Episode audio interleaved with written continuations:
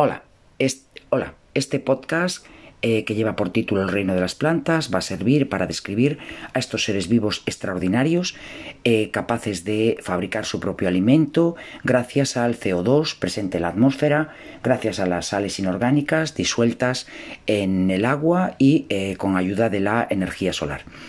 Em, además, eh, la importancia de este reino eh, radica en la capacidad que tienen para generar un gas como el oxígeno, eh, que es indispensable para la respiración de todos los seres vivos. ¿no? Bueno, pues en este tema 3 del libro de texto vamos a describir los siguientes puntos. Eh, en primer lugar, eh, qué características generales tienen las plantas como seres pluricelulares que son y además constituidos por células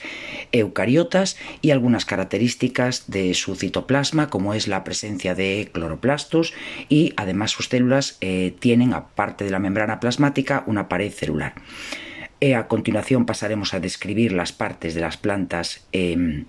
más complejas, así como la misión de cada una mm, de ellas. Eh, para continuar describiendo las funciones vitales de las plantas, como son la función de nutrición, relación y reproducción, que se irá profundizando a medida que avance el tema. Eh, hablaremos también de la función eh, específicamente de la función de relación eh, de las plantas, en las cuales, como sabemos, reaccionan ante los estímulos externos de una forma coordinada y estas respuestas que pueden dar las plantas se clasifican dentro de determinadas categorías, como son tropismos o nastias o incluso cambios en los procesos vitales de las plantas. Veremos la diferencia entre tropismos y nastias. Eh, también estudiaremos los distintos tipos de reproducción que poseen las plantas, eh, tanto la sexual, pudiendo ser esta por formación de yemas o por fragmentación o por esporas, eh, la reproducción alternante y también la reproducción sexual en las plantas. Estudiaremos las distintas etapas